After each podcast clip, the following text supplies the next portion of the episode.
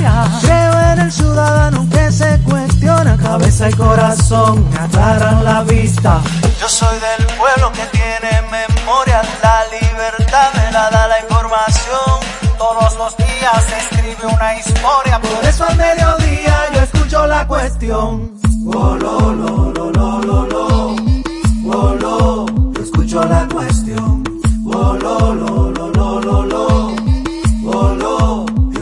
La cuestión. Buenas tardes amigos de toda la República Dominicana que nos sintonizan a través de la Super 7, 107.7 FM en todo el territorio nacional, a través de internet en la página web super7fm.com, en streaming a través de las cuentas de Facebook y Twitter de la Super 7, Super 7 FM, en vivo a través de su canal de YouTube y el podcast diario de este programa lo sube a las plataformas digitales Play. Buenas tardes, Patricia Solano. Buenas tardes, Diana Lora. Buenas tardes, todo el mundo. Hoy es jueves 3 de febrero. Hay novedades del caso INAVIE porque por primera vez el exdirector de esa entidad dependiente del Ministerio de Educación ha comparecido ante el Ministerio Público para conversar, no sé si ser interrogado, cuál es ser interrogado, lo están interrogando en la en la PEPCA y él a su llegada le ha dado declaraciones a los periodistas que estaban cubriendo la fuente de justicia. Vamos a escucharlo en un momentito. Así es, bueno, vamos a hablar de ese tema. Eh, hay también una revelación hoy, una diputada figura entre los acreedores de INAVIE, o sea que tiene una empresa que eh, estaba en el grupo de proveedores de alimentos a las escuelas. Pero hoy también hay temas que tienen que ver con Punta Catalina. El gobierno ha pedido a la Cámara de Cuentas una, una auditoría, una auditoría ya financiera. La auditoría técnica que acaba de ser divulgada hace un par de días está siendo refutada por el ex director de Punta Catalina, Jaime Aristi Escuder. Él dice que la auditoría buena es la de Stanley Consultant. Ah, bueno, la que hicieron ellos, ¿verdad? Exactamente, aquella compañía que se buscó en un momento en que hasta un comité técnico con personalidades de renombre fue formado. Porque fíjate, aquí en este país hay, hay una debilidad enorme en cuanto a la institucionalidad, las leyes. Siempre buscan una, una entidad satelital, eh, que es lo que está pasando ahora con el CES, lamentablemente, esto no es personal, uno no está criticando a la gente que forma parte del CES, pero la verdad es que vamos a decirlo como es. Eh, no funcionó el Congreso porque tenemos un Congreso, como ustedes saben que es, y entonces se acude a una entidad elitista, elitista, donde hay personas tomando decisiones, personas por las que nadie ha votado, lamentablemente. Bueno, eso sucedió cuando empezaron las críticas a Punta Catalina. Se buscaron personalidades, gente con mucho renombre en la sociedad, se formó una comisión y se hizo una auditoría. Entonces, esa es la auditoría que Jaime Aristicuder entiende que es la buena, la de ahora no. Sin embargo... Ah, una eh, auditoría que tiene cero validez jurídica.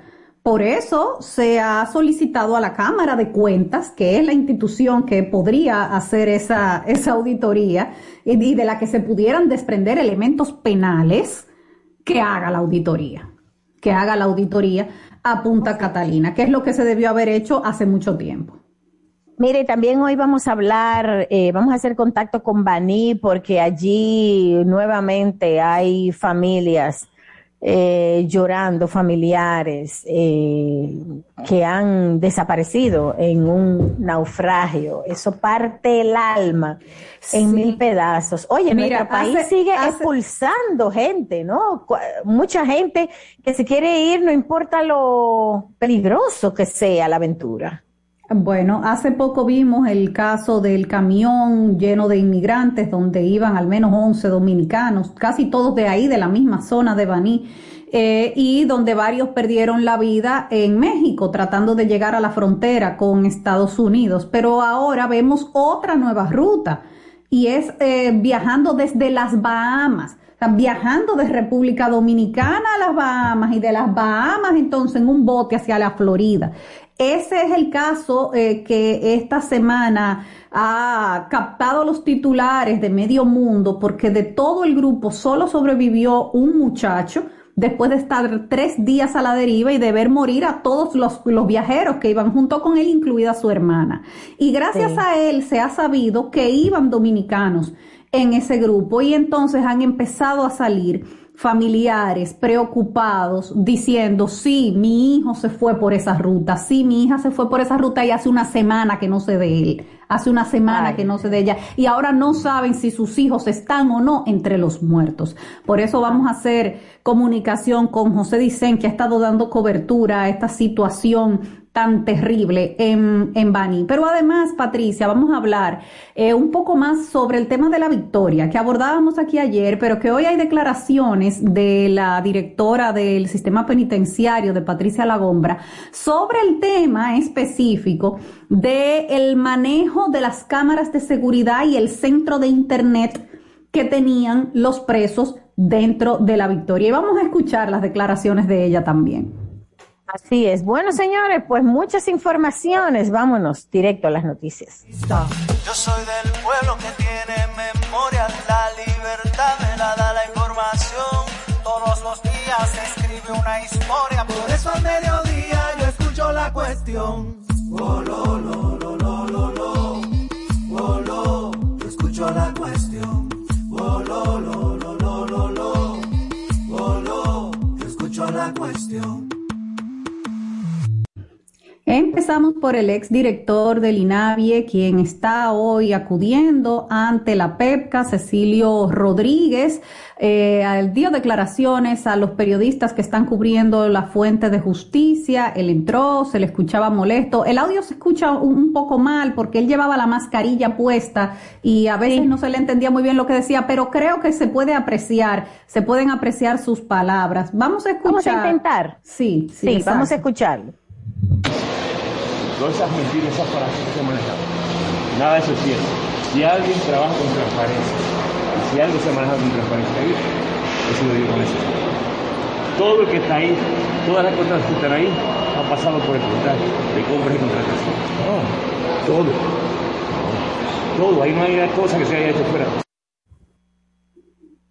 Bueno, dice el exdirector del INAVIE que todo, que todos esos contratos pasaron por compras y contrataciones, pero es que justamente es compras y contrataciones la que está diciendo que se violaron los procedimientos. Compras y contrataciones es el que ha llevado el caso a lo penal. Sí, pero además lo está diciendo un día como hoy en que no hay alimentos en las escuelas porque los proveedores pararon el suministro debido a que desde enero ellos tenían que haber cobrado lo que eh, se acuerda como un anticipo. Es decir, como estas son pequeñas empresas, el gobierno las contrata y entonces le paga un 20% adelante. Eso es lo que se llama el anticipo para que puedan operar. Bueno, eso se esperaba en enero, pero, eh, eh, o sea, las escuelas abrieron desde agosto, pero ellos no han tenido eh, ese pago porque dice la Contraloría que el desorden es tan grande que no se pueden hacer los pagos hasta que ellos no desembrollen todo ese lío.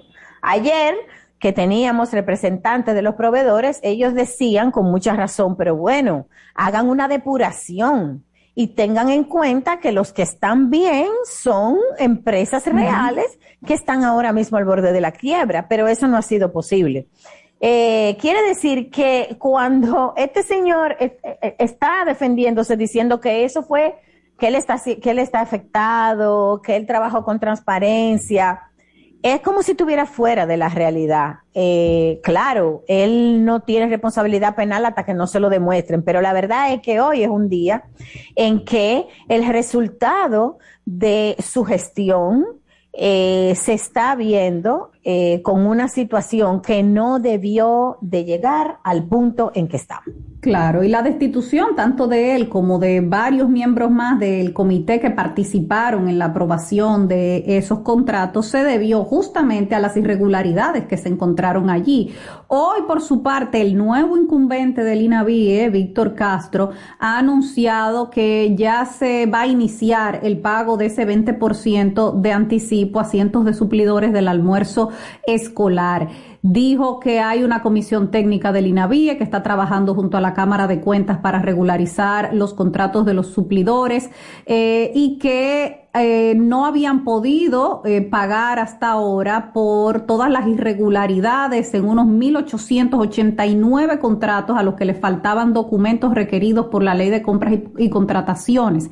Entonces, el total del 20% del anticipo equivale a unos 2.600 millones de pesos y dice él que se irán pagando en la medida que los contratos y la documentación de los suplidores se hayan normalizado, proceso que se espera que se termine en unos cinco días.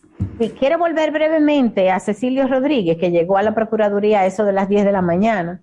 Eh, esas declaraciones fueron en ese momento en que entraba, debe estar ahí todavía. Y la reflexión es la siguiente, porque él, él dice que todo lo que se está diciendo en su contra son falacias y que eso le está causando mucho daño a él y su familia. Y esto es algo que deberían reflexionar los actuales funcionarios para evitar que cualquier falacia le haga daño a usted y a su familia, haga las cosas con eh, chequeando varias veces que estén dentro de la ley. Es decir, haga un chequeo y un rechequeo de que todo esté bien, para que mañana no haya eh, falacias, como dice este exfuncionario, que le hagan daño. Y lo segundo es que ante problemas que afectan a tanta gente, en este caso niños, escolares. Eh, sería bueno que los funcionarios, eh, aunque sintieran personalmente situaciones que les hacen daño, eh, se situaran, porque se oye egoísta cuando tú escuchas declaraciones de alguien que dice el daño que le están haciendo a él y a su familia. Sí, pero es que hoy en la República Dominicana las escuelas no tienen comida. Las escuelas de la mayoría, que, que son los escolares pobres, entonces, por un problema que todavía no sabemos qué fue lo que pasó, él dice que son falacias, pero hay una realidad. Hay, eh, eh, él formaba parte de un gobierno cuyo contralor está diciendo que no puede pagar por el lío. Y de un, un departamento de compras y contrataciones que dice que ahí hay problemas. con, con, con eh, consecuencias penales. Entonces, eh, esas declaraciones, tú sabes, chocan a veces Claro, y mientras tanto quienes están pagando los platos rotos son los niños, que no están recibiendo el almuerzo y el desayuno escolar, porque ahora, hay, como un contraste. ahora hay que limpiar ese lío antes de poder pagarle a los suplidores. Exactamente, y son miles, miles. Y entonces tú oyes este contraste de alguien que te dice que eso son falacias y que, y que eso lo afectan a él y a su familia. Bueno, mientras tanto, el listín diario ha revelado hace un rato que una empresa de la diputada Altagracia Yarelis, Encarnación Jerónimo, figura entre los suplidores que están reclamando el pago de deudas en INAVIE. El monto de la deuda de INAVIE con la empresa de la diputada es más de 12 millones de pesos. Yo, me, eh, yo me imagino, Patricia, que compras y contrataciones está procediendo de inmediato a cancelarle el registro de, proveedor del Estado a esa empresa, igual que como se hizo con las empresas de Victoria Yep. Porque eh, no es posible, no es posible que usted sea legislador y suplidor del Estado al mismo tiempo, no es posible. Yo, creo que eh, habrá gente que, que no entiende o, que no cree que eso es así, que cree que le toca o que no importa. Porque fíjate, ella declara en su, en su declaración jurada de patrimonio, ella reporta las facturas pendientes de pago por parte del INAVI. O sea, ella ella declara, mira, yo tengo esto, esto, esto, y esta empresa, a la que le deben 12 millones de pesos el gobierno. vamos a ver, ella, bueno, evidentemente ella va a tener que dar explicaciones sobre esto, si esos contratos son de antes de ella ser diputada o si esos contratos se extienden a después de que ella asumió como diputada, porque si es así, si es, así, ahí hay un problema. Bueno, pues te leo. ¿Qué día era el primero de diciembre del 2020? ¿Era dentro ah, del gobierno o sí, Sí, ya. ¿Qué día era el primero de noviembre? Ajá. ¿Qué día era el primero de enero del 2021? Pues ya no puede ser suplidora del Estado, no puede serlo. No puede serlo. A, lo mejor se le ocurrirá, igual que Victoria ayer, decirle a compre contrataciones que le demuestren si un solo contrato ha sido. ojalá, ojalá. Y ojalá compras y contrataciones lo haga de manera directa. Aunque el, listín diario está publicando incluso eh, desde el mismo portal de la Cámara de Cuentas eh, las, las adjudicaciones. O sea que no Así es, ese, medio también intentó hablar con la diputada eh, del Partido Revolucionario Moderno, ella representa a San José de Ocoa, para que eh, explicara por qué su empresa mantiene deudas con Inavie, pero ella no quiso dar declaraciones. Eh, y bueno, nuevamente el periódico publicando lo que dice la ley, la ley 34006, que dice en su artículo 14, que personas no pueden ser oferentes ni contratar con el Estado y entre ellas se encuentran los diputados y senadores. Yo no sé cómo nosotros vamos a romper, bueno, aplicando la ley, a romper con esta forma de hacer política, señores. La, la élite de los partidos que tiene las candidaturas lo tiene todo, todo. Pero Absolutamente todo. otro punto que está señalando la investigación del listín es que la diputada no incluyó todas las facturas en su declaración jurada. Dice el listín diario que hay otra violación a la ley por la ausencia de cuatro deudas que no están consignadas en su declaración jurada de patrimonio. Eh, así que, y que además no entregó la declaración en la fecha en que lo tenía que hacer. Eh, bueno, ahí va a haber que investigarlo todo. Sin embargo, vimos lo que pasó con Victoria ayer el reportaje que hizo Alicia Ortega, que lo expuso con todas las pruebas, que compre contrataciones confirmó que sí, que era verdad lo que decía la periodista y que sí que era verdad que tenía contratos y no pasó nada. ¿Qué dijo, qué dijo la dirigencia de su partido? No, no, nada. Y ahí está él opinando de, todos los temas nacionales. Después que dijo que él iba a renunciar si le demostraban que una sola empresa y compra y contrataciones se lo demostró. Bueno, pues mira, vamos a hacer una pequeña pausa y cuando regresemos vamos a comunicarnos con Bani, vamos a comunicarnos con el periodista José Dicen, quien ha estado dando seguimiento a las familias que están desesperadas desde que se supo de ese naufragio, de esa embarcación, de ese viaje ilegal que iba desde las Bahamas a la Florida, porque un grupo de dominicanos iba allí y ellos sospechan que sus familiares están entre los fallecidos. Ya volvemos.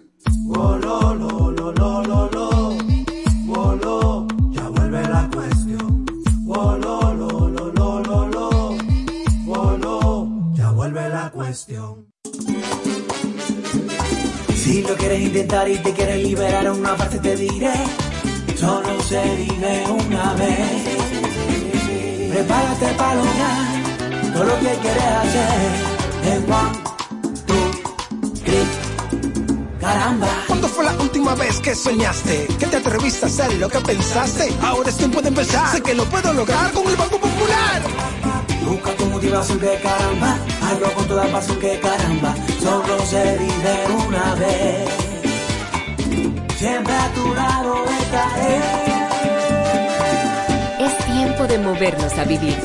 Banco Popular, a tu lado siempre.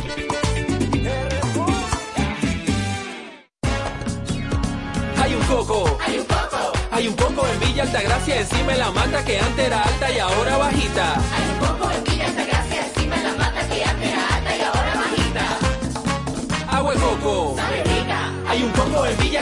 encima de la mata que antes era alta y ahora es bajita. Que da un agua rica que sabe bien buena, reanima, rehidrata, que da para el gimnasio, la casa, la escuela y dura mucho más. Rica agua de coco, porque la vida es rica. Me cuesta admitirlo, pero yo fui uno de esos. En la escuela y en el barrio, atento a coro, le hacíamos maldad a las niñas. Un corito dique sano, hasta que nos dijeron lo de Jenny. Desde entonces no lo olvido y jamás lo volví a hacer. La igualdad entre mujeres y hombres es posible cuenta con el Ministerio de la Mujer para conseguirlo. Con las acciones de sensibilización y formación, lograremos una cultura de paz e igualdad, con derechos y respeto, evitando situaciones de abuso que puedan terminar en desgracias. Conoce más en mujer.gov.do o en nuestras redes sociales mmujerrd. Llama al 809-685-3755. Ministerio de la Mujer. Estamos cambiando. El Banco Central hace política monetaria. Para ello, utiliza la tasa de política monetaria, buscando incidir en las tasas de interés a que los bancos captan ahorros y prestan para el consumo de los hogares y la inversión de las empresas. El objetivo de la política monetaria es mantener la inflación en torno a una meta definida por el Banco Central, logrando la estabilidad de precios y contribuyendo a crear las condiciones para un crecimiento económico sostenido. Banco Central de la República Dominicana, por la estabilidad y el crecimiento.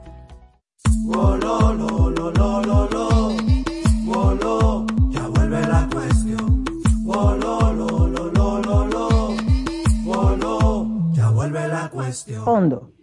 Bueno, señores, vamos a hacer contacto en este momento con el periodista José Dicen desde Baní. Muy buenas tardes, José. Buenas tardes, buenas tardes Diana, buenas tardes Patricia, buenas tardes a la gente de la cuestión. Bueno, José, tú has estado dando seguimiento a las familias que hoy no saben dónde están sus seres queridos y que sospechan que pueden estar entre los fallecidos del naufragio de ese viaje ilegal desde las Bahamas hacia la Florida, otra ruta, otra ruta para llegar a los Estados Unidos. Cuéntanos qué es lo que has averiguado hasta este momento. y vamos a pedirle a José que se acerque un poquito al teléfono para que se escuche mejor. ¿Qué, has sabido, José? Cuéntanos. ¿Se me escuchan bien ahora? Sí, te escuchamos. Un poquito mejor, sí. Muy bien. Bueno, hasta ahora tenemos ya identificadas por lo menos tres víctimas de este naufragio en la Florida, frente a la Florida. Tres eh, familias vanidejas afectadas. Eh, una residente en la comunidad de Boca Canasta, un jovencito de 18 años de edad, eh, Wilkin Romali. Tenemos otro caso en Villarreal, que es eh, un barrio próximo a esa comunidad de, Villa, de, Boca Canasta, ese es Pascual de los Santos, y tenemos otra víctima que hemos identificado hoy, que es eh, Fátima Páez. Eh, esta es una situación dolorosa, como ustedes saben, una tragedia más que se suma a esta cadena de luto, de dolor, de drama en Baní por ejemplo, el caso de Fátima es una madre que deja tres niños huérfanos. Ay, Dios mío. Ay, ay, ay. Pascual, eh, de 49 años de edad, deja también tres hijos a su esposa. Estos residen en los Estados Unidos. Él tenía 20 años que había regresado, eh, que vivió 20 años en Estados Unidos. Tenía cinco que había regresado al país. Vino sin documentos y estaba intentando eh, regresar a, volver con su familia. Ay, caramba. José, ¿y tú sabes cuál es el trayecto? ¿Cómo llegan a las Bahamas? ¿También por mar? No, a las Bahamas, bueno, hay dos vías para llegar a las Bahamas. Una por avión y otra por mar. Hay unos viajes expresos, como le llaman aquí, que se hacen en yates especiales. Eh, eso son Ay, por avión debe ser aviones pequeños, porque la verdad es, mira, cuando una persona quiere ir a Bahamas y busca un vuelo, tú, tú metes en Google Santo Domingo, Bahamas, siempre te da vía Miami. Ahora bien, a menos que tú fletes un avión de esos bimotores. Definitivamente. Eh, pero para eso eh, eh, ese ese vuelo tiene que estar en, ¿cómo se dice? Ser cómplice. Sí, porque hay, entonces... hay complicidad en agentes, ¿no? De, de, esos aeropuertos, de, esos vuelos. Eh, sí, sí, sí, tienen cómplices en todas partes. Pero, pero vamos a ver, dicen, ¿qué narran los familiares de cómo se engancharon sus seres queridos en este viaje? ¿Si han identificado ya a las personas que los reclutaron eh, para meterse en esta aventura? Mira, es una situación que uno ve hasta dónde llega a veces la indolencia de estos organizadores de viajes. el caso de Pascual, Pascual, eh, el caso de Wilkin en Bogacanata, fueron sus vecinos. Los organizadores de viajes son sus vecinos. Las dos Oh, personas Dios que ellos mencionan como organizadores que lo conquistaron, que lo motivaron, viven en el mismo barrio, en la misma calle donde ese niño de 18 años vive y lo, lo enrolaron en ese viaje. Oigan bien. ¿Y qué dice la madre? Lo llena de llanto en este caso. Bueno, que la madre tiene visa, el padre tiene visa. Eh, entonces, en el vecindario hay unos amigos que tienen residencia y le decían al niño, eh, mira, eh, tú te vas a quedar aquí porque tú has ido dos veces a buscar visa eh, y no te la han dado, entonces tú te vas a quedar aquí. Y entonces eso lo hizo dejar su trabajo con su padrino en el colmado, lo hizo dejar los estudios y empezó a organizar su viaje apoyado por los familiares por esta vía. Entonces ese vecino que vio la necesidad, organizador de viaje, que dicen ellos que no lo conocían en esas cuestiones, pero que recientemente ya se había metido en estas cosas, y lo conquista y lo enrola en este viaje.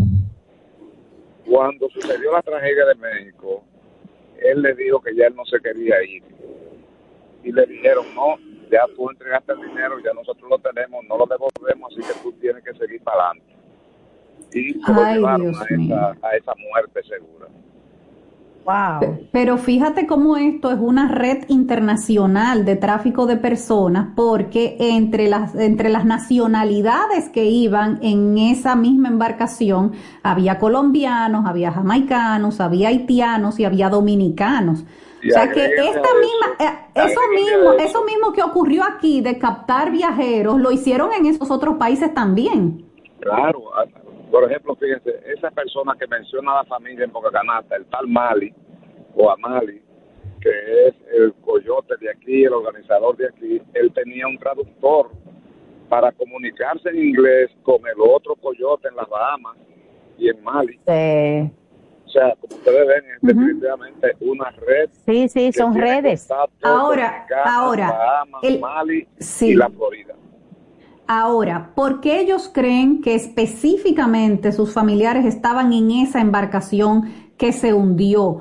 Porque eh, sabemos que no han vuelto a tener contacto, pero ellos tenían alguna información de parte de sus hijos, de sus hermanos, de los que iban en ese en esa embarcación, de que efectivamente en esa era que ellos se iban, eh, porque no hay una cosa más terrible que la incertidumbre, el no saber qué pasó. cosa, mira, y es una cosa que le causa dolor y le da esperanzas a la vez. Que hemos Exactamente. visto, por ejemplo, en estas madres y padres llorando, bueno, que se niegan a aceptar que están muertos, que iban en esa yola, eh, porque es que no han sabido de ellos. Eh, entonces, eso Claro. los hace sospechar o que los tienen secuestrados, o que están presos, o que se han dado a la fuga para no ser detectados por las autoridades. Pero el, el testimonio del colombiano que sobrevivió, que dice que sobrevivieron cinco, que 34 no fueron rescatados, y da todo el historial y dice que hay seis dominicanos, y entonces pierden contacto con los familiares justamente el mismo día del naufragio. Eh, ya ustedes se imaginan qué es lo que estas familias eh, piensan inmediatamente. O sea, lo que le ha dado a ellos pie para entender que iban en ese bote y que pueden estar entre los que fallecieron es que desde el 22 no han tenido contacto más nunca, cosa que lo habían mantenido de manera regular hasta antes de ese día. Ay, Dios mío, qué cosa tan grande. No saber si, si a tu familiar se lo tragó el mar o no. Así mismo. Qué, qué cosa tan terrible. ¿Y cuánto pagaron estos vanilejos por ese viaje, José? Están pagando el mismo costo que la ruta hacia México, que son entre 20 y 22 mil dólares. Por ejemplo, en el caso de Wilkin, el jovencito de 18 años, la familia le había entregado a ese coyote aquí ya 17 mil dólares antes de salir, ¿eh? Y según cuentan, él se fue con 5 mil en los bolsillos. Le quitaron 5 mil, según cuentan ellos, en el aeropuerto y andarían con dos mil encima. Es decir, que son de 20 a 22 mil dólares que cuesta este viaje en esta ruta, igual que la de México. ¿Y hay, ha habido algún tipo de contacto de la Cancillería con los familiares de, de estos vanilejos que están desaparecidos? Hay que decir ahora mismo desaparecidos. Desaparecidos. Hasta la mañana de hoy, hasta la mañana de hoy, con las tres familias que hemos hecho contacto, nadie se ha acercado a ellos del sector oficial a recabar algún tipo de información, qué ha pasado, quiénes son, nada. Bueno, bueno, qué, qué situación tan terrible para estas familias. Te agradecemos muchísimo, José, que, que nos hayas dado esta información. Caramba, cuántas cosas han pasado en Baní, José, en estos días. Terrible, terrible, Diana, terrible, eh, Patricia. Eh, sí, sí, Baní la verdad es que... conmovido, De verdad que sí. Bueno, Bueno, pues mu- muchas gracias por muchísimas tu gracias. reporte. Siempre excelentes reportes de, de José Dicen desde Baní. Bien. Vamos a la pausa. Cuando regresemos, vamos a hablar sobre cómo funcionaba ese centro de Internet y ese circuito de cámaras de seguridad manejada por los presos en la cárcel de la Victoria. Ya volvemos.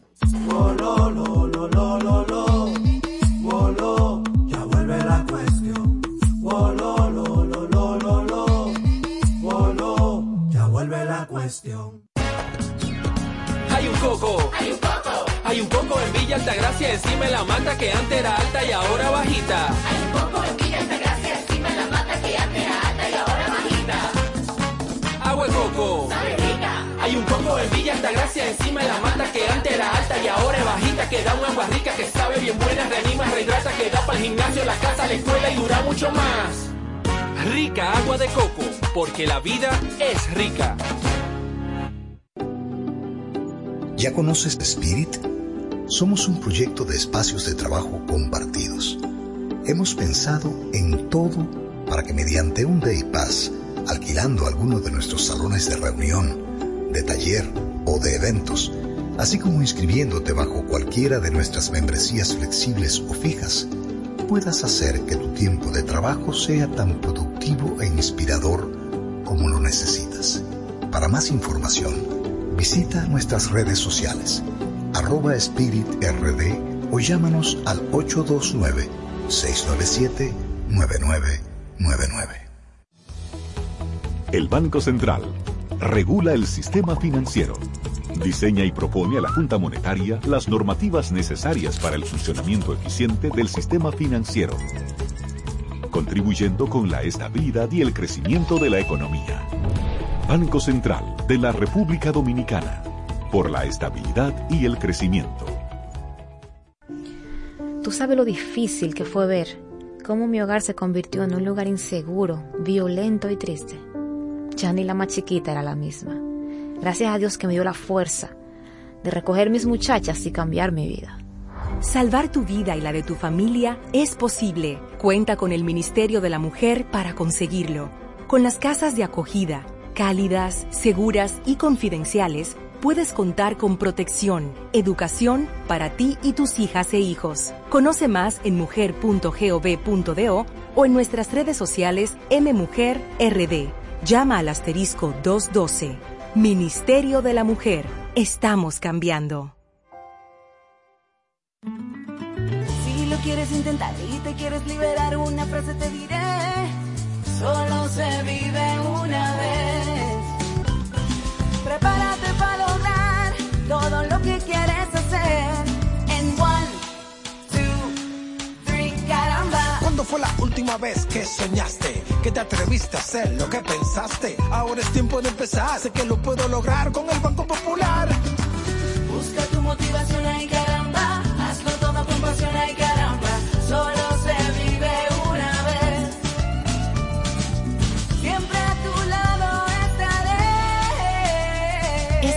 de movernos a vivir. Banco Popular, a tu lado siempre. Lo, lo, lo, lo,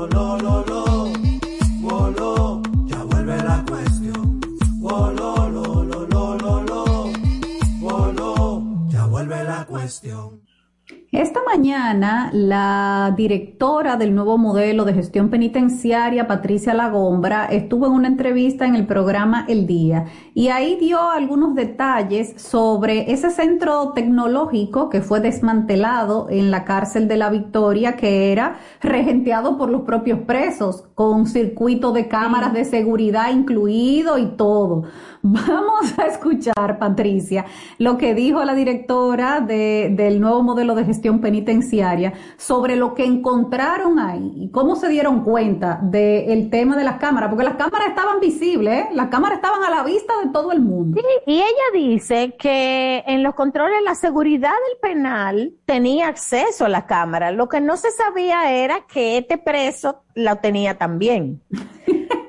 Sí, pero ya, bueno, hay historias en las redes de que hay unos presos, que o hay un preso que parece que es un león en informática y que tiene mucho poder económico y hace lo que le da la gana ahí adentro. Aquí el tema es cómo las autoridades del penal eh, estaban permitiendo todo lo que permitían, eso y otras cosas. Escuchemos a Patricia Lagombra, directora de todas el las cárceles. el nuevo modelo de gestión penitenciaria. Eso mismo. Adelante. Estaban ubicadas estratégicamente en puntos sensibles de seguridad, desde la entrada, desde la parte de registro, de las áreas administrativas, de los patios, o sea, fueron bien instaladas en áreas comunes de las áreas administrativas. Las desinstalaron, pero todavía no tengo la información si tenían audio y qué alcance tenían. Sí, ellos tenían eh, desde un área dentro de la Victoria cierto control y monitoreo de dichas cámaras. El nombre del privado de libertad que será imputado por esos cargos lo maneja el Ministerio Público. ¿Y era un experto en tecnología? Así es, así es. Tengo un entendido- muy joven de 32 años. Bueno, ahí estaban ustedes escuchando. Hay un, un joven experto en tecnología, pero preso, ¿eh? Un, un preso. Sí, sí. Era a mí el me lo dijo. era el a mí me lo dijo. Sí, a mí me lo dijo un expresidiario en Twitter. Eh, él, bueno, yo me imagino que puedo decir el nombre de él, porque el nombre de su cuenta es Juan Pereira. Él me di, él dice que estuvo ahí preso por dos meses en el área de Alaska y que pagaba 100 pesos por una recarga de internet de cinco días a un preso de nombre Amin, alias el hacker. Y dice este seguidor mío en Twitter, eh, quién es el dueño de esa plataforma, que también proveía internet a las oficinas administrativas del penal. Bueno, ese tweet ya tú sabes que la cantidad de gente que se puso a interactuar con este Juan Pereira. No sé si él se llama así, así se llama su cuenta. Y entonces eh, empezó todo el mundo a preguntarle, bueno, para que tú te hagas una idea. eh, Pero oye, pero oye eso, o sea que había que pagar cada cinco días el internet. Sí, eh, eh, para que tú te hagas una idea, ese Wow. tweet tiene, tiene 100, 100 me gusta y 19 retweets y Ay, 21 Dios mío. interacciones. Entonces, Ay, pero- Dios entonces la gente siguió hablando. Sí. Dice uno, dime qué broma. Y dice, di que no, no es broma. Entonces dice Juan Pereira. eh, ahí es que le explica que estuvo preso por dos meses, que él no, a él nadie le contó que, que él lo vio, que él lo vio. Entonces dice, el dueño de esa plataforma tecnológica dentro del penal es un preso conocido como el hacker. Él está condenado a 20 años por delitos de alta tecnología. Incluso el internet de la alcaldía de la Victoria lo provee este personaje. Eso Ay, Dios mío, ay, este Dios Twitter. mío. El internet de la alcaldía de la Victoria es este personaje que se lo provee. Eh, él dice que esa persona, bueno, ya dijo que está condenado a 20 años. Eh, fue una estafa que él le hizo a un banco comercial. Entonces, yo no sé si ustedes saben que los delitos de al- alta tecnología eh, tienen penas muy altas, pero cuando implica una gran cantidad de dinero, mm, Claro. peor todavía. Entonces, él tiene una condena de 20 años. Ahora imaginen lo que ha pasado del lunes para acá, que personajes de ese tipo ya no tienen el poder que tenían. O sea, ustedes están imaginando eso. La campaña que hay, que por cierto, yo, para el poder que tiene mucha gente, que mucha gente no, Hay gente afectada por la persecución eh, de este nuevo Ministerio Público Independiente que tiene mucho dinero y que tiene para pagar mucha de esa gente interactivo en, por teléfono y en, y en redes. Y hay como una campañita que yo la, yo la siento floja porque además es muy disparatosa que, que busca como descalificar lo que ha sucedido. Ah, que eso lo han hecho hace mucho, que siempre lo hacen, que ahorita otra vez está todo montado de nuevo. Eh, como queriendo descalificar las nuevas autoridades eh, del Ministerio No, Público. pero la mira. verdad es, la verdad es que lo que ha hecho esta Procuraduría el lunes, aquí nadie se había atrevido. Está- ni estamos acuerdo. Alain, ni Domínguez Brito, ni Rodríguez del Orbe, ni Radame Jiménez, ni Pina Toribio, ¿ok? Ninguno de esos. Ah, me faltó Mariano Germán. Ninguno de esos se atrevió nunca, nunca a hacer lo que hizo Miriam Germán el lunes. Entonces sí es histórico, pero además porque le quita poder a gente muy poderosa que está ahí adentro. Mira, eh, yo he visto antes redadas que se hacen eh, y chequeos que se hacen dentro de las cárceles y que tú que te presentan, que ocuparon cuatro cuchillos, cinco bolsitas de droga, eh, y qué sé yo, que cuántos celulares, pero desmantelar el acceso al mundo exterior, desmantelarle el internet, yo nunca había visto eso, un centro de internet desmantelado en una cárcel dominicana, eso no había pasado antes, señores. Aquí siempre se anunciaba de que vamos a poner unos bloqueadores para que no haya señal en las cárceles, ya que no podían evitar que tuvieran celulares los presos, que los celulares entraran. Entonces vamos a poner unos bloqueadores, cosa que nunca se hizo tampoco.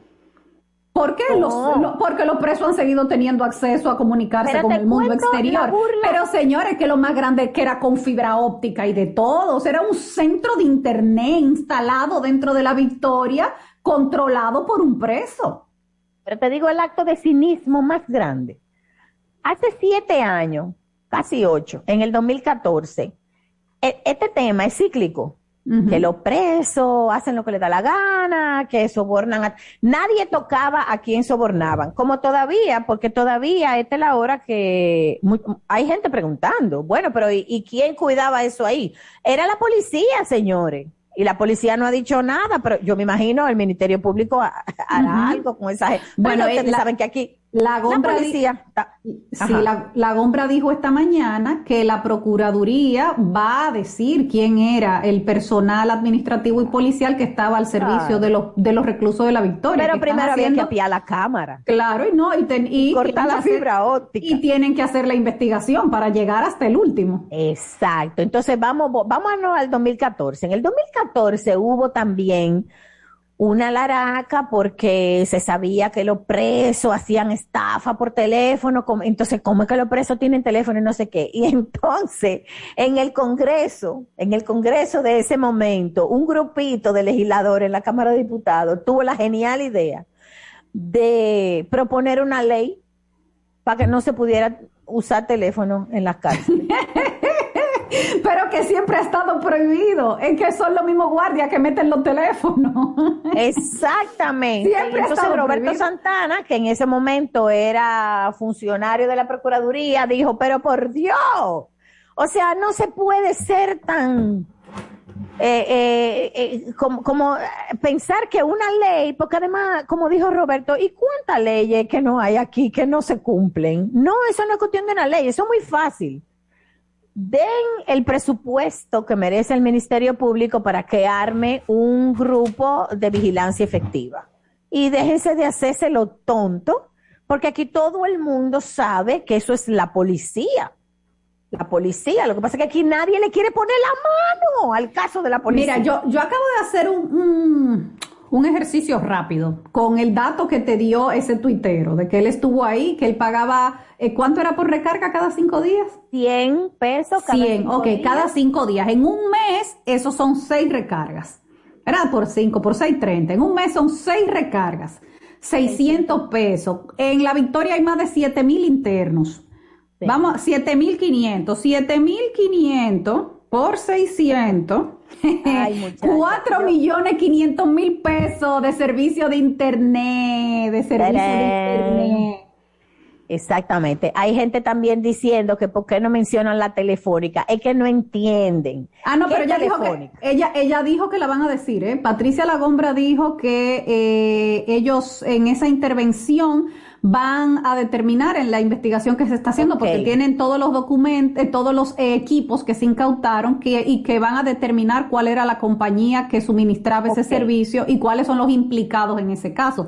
Porque No, y cuáles, espérate, ¿y cuáles son las implicaciones? Porque, Diana, yo no voy a defender a nadie a priori, a No. nadie, y menos a una telefónica. Ellos sabrán. Ahora, yo te voy a decir una cosa. Si a ti viene un coronel de la policía, un general, y te dice, buenas tardes, telefónica. Hágame el favor, tráigame un cable de fibra óptica aquí. ¿Qué tú, qué tú asumes? ¿Es un preso que te lo está pidiendo? No, mi amor, te lo está pidiendo un general de la policía, un coronel de la policía, un mayor de la policía.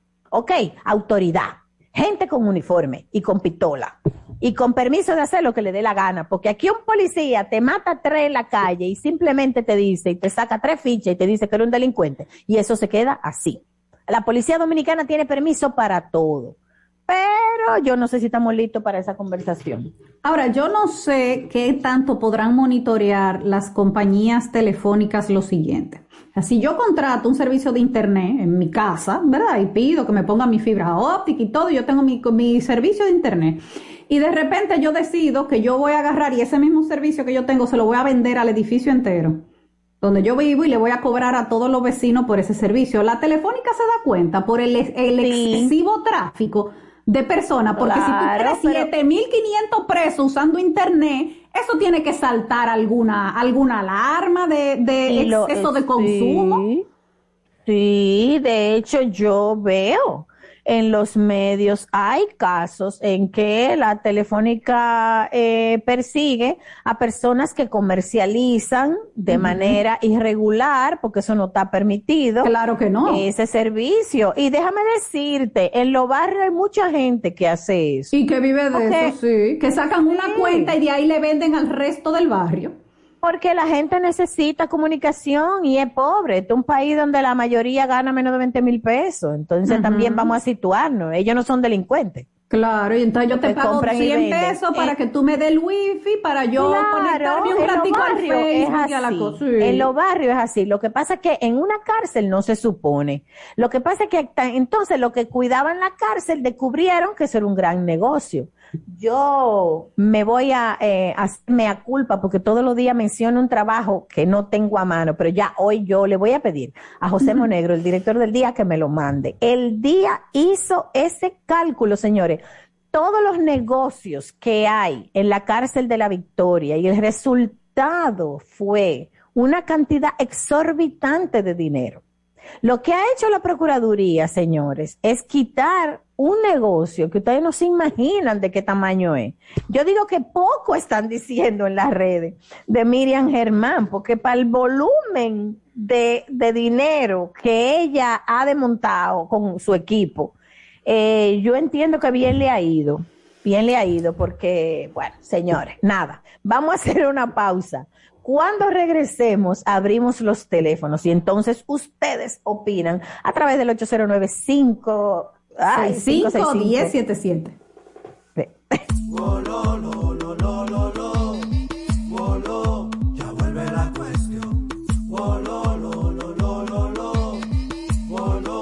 Ya vuelve la cuestión. ¿Ya te terminaron de pintar la casa y no tienes efectivo para pagarle al pintor? Con tu efectivo Banreservas es así de simple, solo generando un código. Envía tu efectivo desde tu app Banreservas o desde tu banco sin necesidad de que el pintor tenga una cuenta y puedes retirarlo en cualquier cajero automático Banreservas o subagente cerca sin requerir una tarjeta. Tu efectivo Banreservas, la forma más cómoda de enviar y retirar tu dinero. Banreservas, el banco de todos los dominicanos. Conocemos a quien nos amenaza, nos insulta, nos golpea, nos hiere. Tenemos que hacer algo. Prevenir y erradicar la violencia contra las mujeres es responsabilidad de toda la sociedad. Si sabes de una mujer que está en riesgo o que es víctima de maltrato, no te calles, denúncialo. Una vida sin violencia es posible. Cuenta con el Ministerio de la Mujer para conseguirlo. Línea de emergencia asterisco 212. Confidencial, sin costo y disponible las 24 horas. Conoce más en mujer.gov.do o en nuestras redes sociales MMujerRD. Llama al asterisco 212. Ministerio de la Mujer. Estamos cambiando.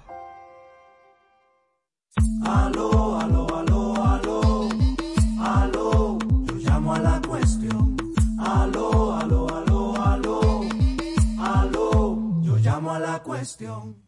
809-565-1077, 809-565-1077. Buenas tardes, la cuestión. Hola, buenas tardes, por favor, en cabina. Hola, no se oye. Se- están ahí, pero se oye muy bajito. Si nos pueden subir el volumen. Buenas tardes. Sí. Sí, buenas tardes, joven. Ahora sí, ahora sí, diga usted. Lo sorprendente del caso de la victoria es que todo el mundo sabía lo que estaba pasando. Eso es sorprendente. Pero claro, ¿y usted cree que lo- lo- los tenientes, coroneles, oficiales de la Victoria no sabían que se pagaban 100 pesos cada 100 días para que te recargaran el internet? Además, para que te lo recargaran ¿dónde? En el celular, porque tú es como un dispositivo que tú tienes que usar el, el internet. Buenas tardes. Macondo, de verdad. Diga, adelante. Buenas, adelante. No, está, Buenas no tardes. estamos escuchando. Ahora sí, diga. Bueno, ¿se me escucha? Sí, ahora sí. sí. Ahora sí, Sí, adelante. quiero opinar de dos cosas breve. Diga. La cuestión de los militares en este país. Hay cosas que yo no la entiendo. Porque a través de los años, ya yo soy una persona de 50 y pico de años, los militares, la mayor, todos los partidos, todos los gobiernos lo han dejado que hagan lo que quieran. Todo el mundo sabe lo que se da ahí en la victoria. Cosa que a mí me extrañan es por qué el presidente Abinader no ha puesto en retiro casi a nadie. La estructura militar que forjó el gobierno, la- la- el gobierno pasado está intacta. Bueno, vamos a ver. Ta- ta- tal vez el 27 de febrero es un- una buena oportunidad. Ah, ¿Hay cinco generales presos, sí? Sí. Eso Digo, sí. eso es por gestión del Ministerio Público, ¿eh? Por gestión. de- Exactamente. Exacto. Exactamente. Buenas tardes. Hola. Buenas tardes. ¿Cómo están Hola, ¿qué ustedes? Muy bien, Patricia adelante. y ¿cómo se llama la otra? La otra chica. Patricia y Diana. Y Diana Lora. Sí. ¿Cómo están Diga. ustedes?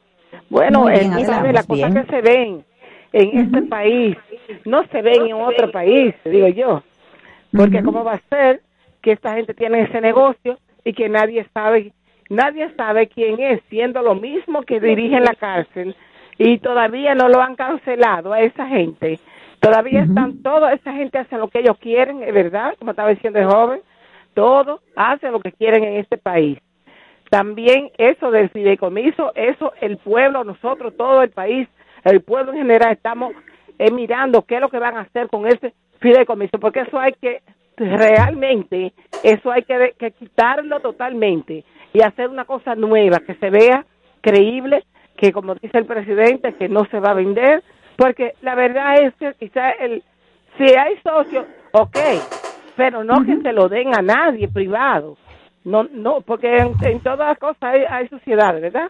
Para que ayuden en, en los dineros y las cosas del Estado, pero no es que le van a, a dar a ninguno de estos que están ahora en el gobierno y los que son socios del presidente, que es un hombre que tiene muchísima compañía y esa gente son sus amigos, que no le vayan a, a aflojar esa Punta Catalina No, a pero- ninguna pero gente de esa privada, porque nosotros estamos oh. muy atentos, el pueblo, es para la calle que vamos y nosotros vimos que eso se lo vendieron a ninguna gente particular. Buenas tardes. Pe- gracias, pero mira las, curiosi- las curiosidades de la vida, que varios de los que defendían a capa y espada ese fideicomiso, después de que Abinader habló, entonces aplauden que se haya retirado del Senado.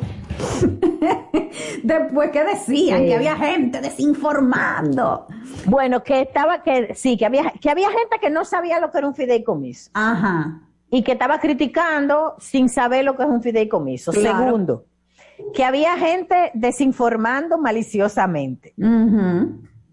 eh, que habían eh, incluso eh, periodistas, líderes de opinión. Sí, no, y que ese contrato era una maravilla, que eso era lo que había que hacer. Y Claro, entonces que lo que después pasaba Abinader- era- Y después que Abinader le dio para atrás, entonces ahora han encontrado que sí, que hay que modificarle cosas. Ay, es verdad. Ay, es verdad. Ay, señores, señores. Bueno, yo creo que la última llamada nos da tiempo. Buenas Vamos a ver, pues, hola, diga. Ahí. Fíjense, mientras Abinader Un minuto. mientras Abinader está quitando poder a su cargo, independizando la justicia, transformando la Junta Electoral Electoral, y etcétera, etcétera, los Lionel y el PLD están en contra de eso. Dicen que no van a aprobar de eso. Muchas gracias. Gracias, gracias a usted. Bueno, esa era la última. Ya sí nos tenemos que ir. Mañana Patricia Solano, Diana Lor, una servidora, estaremos aquí nuevamente con todos ustedes en la cuestión. Quédense ahora con la Super 7. Buenas tardes. Mañana.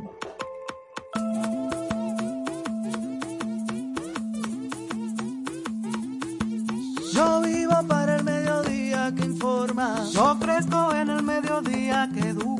Veo el conocimiento en todas sus formas. Yo soy denuncia, noticia y cultura. Yo vivo en la calle que se apasiona. Soy sociedad que clama justicia. Creo en el ciudadano que se cuestiona. Cabeza y corazón aclaran la vista. Yo soy del pueblo que tiene Super 7 FM, HISC, Santo Domingo, República Dominicana. La OMS alerta del impacto catastrófico de la pandemia en los pacientes con cáncer. Y ahora las noticias del portal super7fm.com. En Copenhague, el impacto del coronavirus en el sistema de salud ha tenido un efecto catastrófico en los pacientes con cáncer y en algunos países se han visto afectados hasta el 50% de los servicios para diagnóstico, revisión y tratamiento, alertó la Oficina Regional Europea de la Organización Mundial de la Salud. Cerramos en Moscú. El presidente de Argentina, Alberto Fernández, ofreció a Rusia su país como puerta de entrada a América Latina, al comienzo de la reunión en el Kremlin con su homólogo ruso Vladimir Putin. Para ampliar los detalles de este boletín de noticias, visite nuestro portal super7fm.com. Información al instante en Super 7, 107.7 FM. Porque lo primero es lo primero. Delante de una jovial y bonita hija, siempre hay una rica ensalada o un delicioso guiso. Y detrás, una cariñosa y cómplice madre que sabe cocinar tan exquisitos platos. Porque siempre tiene delante el maíz dulce la famosa, tierno, crujiente y natural como ninguno. Porque lo primero es lo primero. De la famosa, claro. Y la famosa, lo más natural. Calidad avalada por ISO 9001-2015.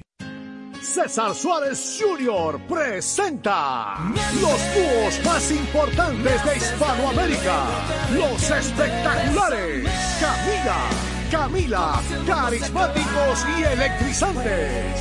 Y junto a ellos, por última vez, los inmensos, sin bandera, sin bandera, profundos y auténticos. Camila y Sin Bandera, presentando su exitoso espectáculo Cuatro Latinos Tour, una de las giras latinas más importantes en el mundo. Sábado 19 de febrero, Palacio de los Deportes, 8.30 de la noche. Camila y Sin Bandera en vivo, cerrando su. Información 809-227-1344. Invita la Super 7. A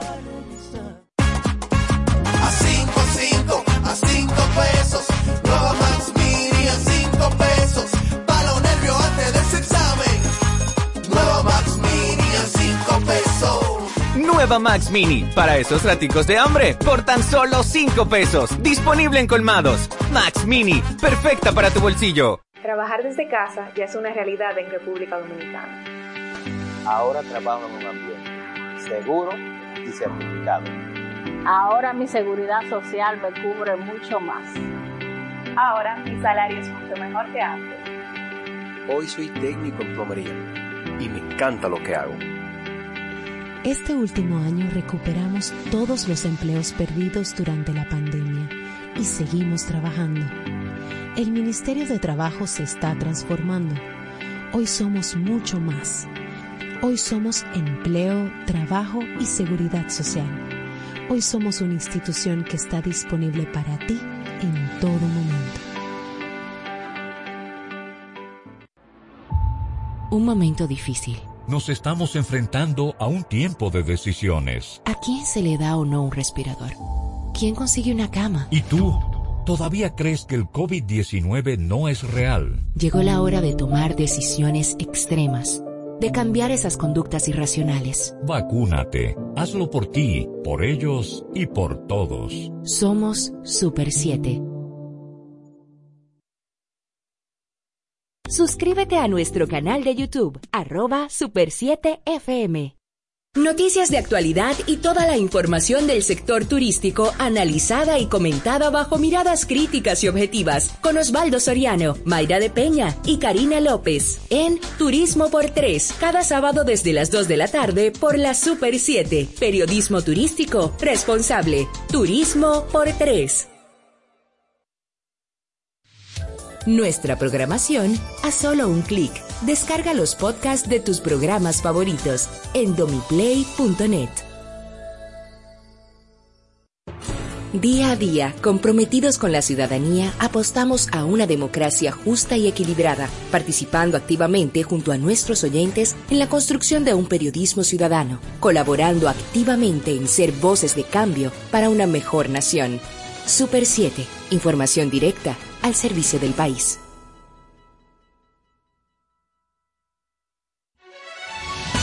Desde ahora inicia el interactivo de la Super 7, la actualidad nacional e internacional con miradas críticas y objetivas, diversidad y estilos más atrevidos, dinámico, plural, democrático y participativo. Acompáñanos en el interactivo de la Super 7.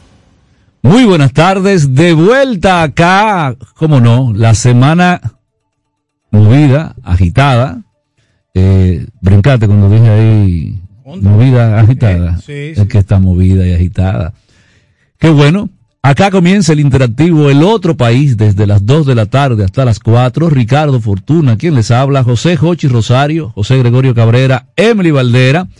Para ella el programa de hoy va dedicado completamente porque está de cumpleaños nuestra querida presidenta, eh, todas las salutaciones. Así que yo sé que al igual que nosotros, ustedes también estarán muy contentos con celebrar la vida de esta eh, dama. Miren, hoy tenemos un programa bastante interesante, Jochi, además de todo el contenido que como siempre hemos acostumbrado a nuestra audiencia, quienes son los principales protagonistas de la entrega de hoy, como de todas las entregas que han pasado y las que estarán por venir, porque todavía queda mucho del interactivo. Bienvenido, José José Rosario. Muy buenas tardes, agradecer a todos los oyentes a nivel del único dial nacional, 107.7 FM, el interactivo siempre contigo. Recuerda seguirnos en nuestras plataformas digitales también, eh, Twitter, Facebook e Instagram, YouTube también, con un único usuario, arroba super 7 FM, José Gregorio Cabrera, Ricardo Fortuna. Y hoy le dimos un descanso a nuestra querida presidenta Emelín Valdera, que cumple un año más de vida. Que Dios la siga revistiendo de salud y de esa sonrisa que es inigualable. Santiago La Chapelle, gracias por estar en, en la cabina. Sin usted no fuese posible esta transmisión en alta definición. Bueno, Mira, ayer no, se han yo- calentado los motores en el PRM, eso tenemos que hablarlo ahorita. también, también hablaremos Todo- de todo. ahora todos quieren Ven- ser- ven- ¿eh? ven un tipo de fuera ahí. ¿Un qué? Un entrevistado. Sí, no, no, un entrevistado. ¿Es de aquí? Sí, sí. ¿Ese de aquí ese? A ti me parece como que lo vamos a entrevistar Eh, nosotros. No, pero él anda en algo ya. Ya él está Sí, él anda en algo porque ya yo lo veo tagueando figuras Ah, pero José Gregorio. Él anda, en lo de él. Ya él anda en lo que tiene que andar. Qué bien, qué bien, qué bueno. No, pues yo vi como ese swing parece.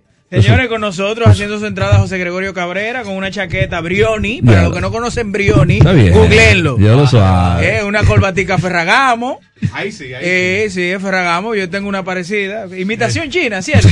Y una camisita azul Brook Brothers. Ay, valga papá. la cuña. Ah, pues también tú. No, pero No, yo sé de eso. eh, yo, eh, yo ando entre gente de- del estilo hombre- tuyo. Al hombre le presta mucha ropa. José Gregorio, bienvenido. Así es, muchas gracias, señores. Gracias por acompañarnos. eh, por. No, y la muñeca honrar- que ni se diga. Por honrar. Parece que el, Ah, te- pero- el Eh, tema, el tema lo meritaba. El tema era fuerte. era que coja la casa a fuego, todo lo tengo Eh, puesto arriba.